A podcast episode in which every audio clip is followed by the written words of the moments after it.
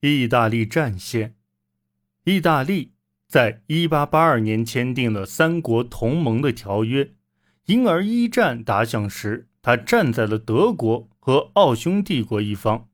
但协约国共同在外交上争取意大利，在得到一定的领土扩充承诺后，意大利于1915年5月23日向其曾经的盟友奥匈帝国宣战。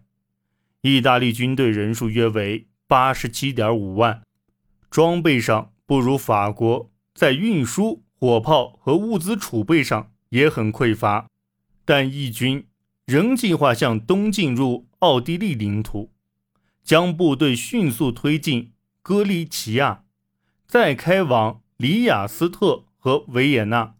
奥地利人控制着这一防区，在其多山的边界上。筑起了坚固的防御工事，驻扎了十万兵力。意大利于一九一五年五月二十三日宣战，并于六月下旬向戈里奇亚进发。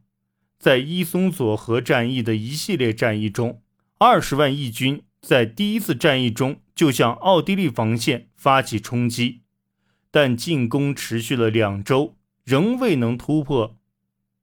虽然伤亡惨重。意大利人仍继续进攻，他们别无选择。在阿尔匹斯山脉这道屏障中，这里是唯一的前进通道。尽管义军后来投入战斗的炮火数量是首轮进攻的六倍多，但仍再次被击退。到年底时，前四次伊松佐河战役给义军和奥军分别造成了十七点七万。和十一点七万的人员伤亡。新的一年带来了新的希望。意大利人在前一年饱尝炮火的防区上发起了新攻势。一九一六年春，他们向奥地利人坚固有序的防线发起了为期超过两周的攻击，但成效并不明显，而且损失惨重。接着，奥地利人。发起了他们在这条战线上的第一次进攻。意大利第一集团军对这种方向转变毫无防备，被俘四万人，伤亡十万人。但复杂的地形使奥地利人的进攻被迫放缓。最终，意大利人发动的反击以及奥地利人为对抗俄军发起的攻势而向东调兵的行动止住了。奥地利人前进的脚步，意大利准备利用奥地利兵力调动的机会，将部队调回伊松佐河前线，冲击皮带的奥地利防线。最终，他们成功占领了格里奇亚。这虽然算不上什么实质性的突破，但的确是开战以来第一场鼓舞士气的胜利。一九一六年秋冬。意大利战线的对抗已进一步演变成消耗战，越来越多的意大利士兵被送往前线，不断向攻势牢固的奥地利防线发起进攻。在扩充领土方面，他们的收获微乎其微，但奥地利的资源也被逼到崩溃的边缘。到1917年，德国在东线和西线都已采取防御态势，同时。寄希望于奥地利人给予意大利人最后一击。协约国担心奥地利可能再打一场胜仗，计划调动英法部队到意大利战场，以防敌军突破防线。意大利人再次冲击奥地利防线，但结局同之前数次战役无异，收效甚微。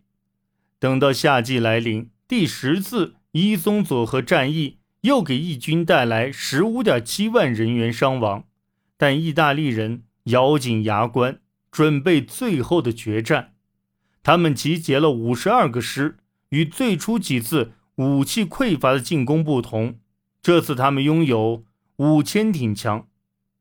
义军同时进攻戈里奇亚南北两线，取得了战略突破，这令他们得以向其目标推进。但最终，炮兵支援和军队补给都跟不上前进的步伐，他们放缓速度，最终止步。奥地利无力抵抗下一波攻势，只能向德国最高统帅部求援。德国人往前线输送了大批士兵。十月，卡波雷托战役打响，德军用短暂的炮轰和从东线战场学到的战术，渗透了义军防线。意大利人还没建好全面防御体系，对这样的战术毫无办法。他们失去大量领土，被俘人数达二十七点五万。奥德联军一路推进，直到火炮辎重和补给跟不上，才停下脚步。英国和法国依照年初制定的应急方案，连忙调来十一个师支援意大利战场，但是。随着一九一七年时间流逝，战争的格局发生了改变。俄国革命的爆发令大批奥地利部队得以解脱，他们随即转战其他战场。在一九一八年发起的攻势中，德国已将部队撤回，把重点放到了西线上。奥地利一九一八年发起的进攻是政治考量削弱战斗力的。经典案例，奥地利战场的总指挥约瑟夫大公无法决定是让已在战线的康拉德集中力量攻向维罗纳，还是由从东线归来的博罗耶维奇率军向帕多瓦进发。妥协之下，两人同时进攻，因此物资和火炮就被分成两份。他们发动的攻势即。皮亚韦河战役于六月开始，康拉德的进攻被终止，博罗耶维奇则几近突破，却因意大利人的空袭而被迫放缓，最终止步。由于约瑟夫大公之前的犹豫不决，导致博罗耶维奇物资储备不足，无法全力进攻。在趁奥地利军队精疲力竭。立即发动反击的呼声中，意大利选择待考虑周全后再进行进攻。在几个月的充分准备后，意大利人越过皮亚韦河，打响维多利奥维内托战役。他们没有遇到困扰奥地利军队的分裂问题，而奥地利政府考虑停战的消息，则大大挫伤了其军队士气。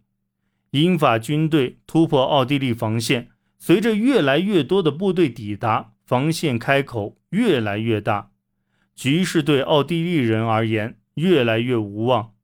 协约国军队一路深入，直抵特伦托河和塔利亚门托河。意大利人三年以来的战略目标迪里亚斯特。也终于在协约国海军十一月三日的行动下被攻下。次日，奥匈帝国投降，战斗结束。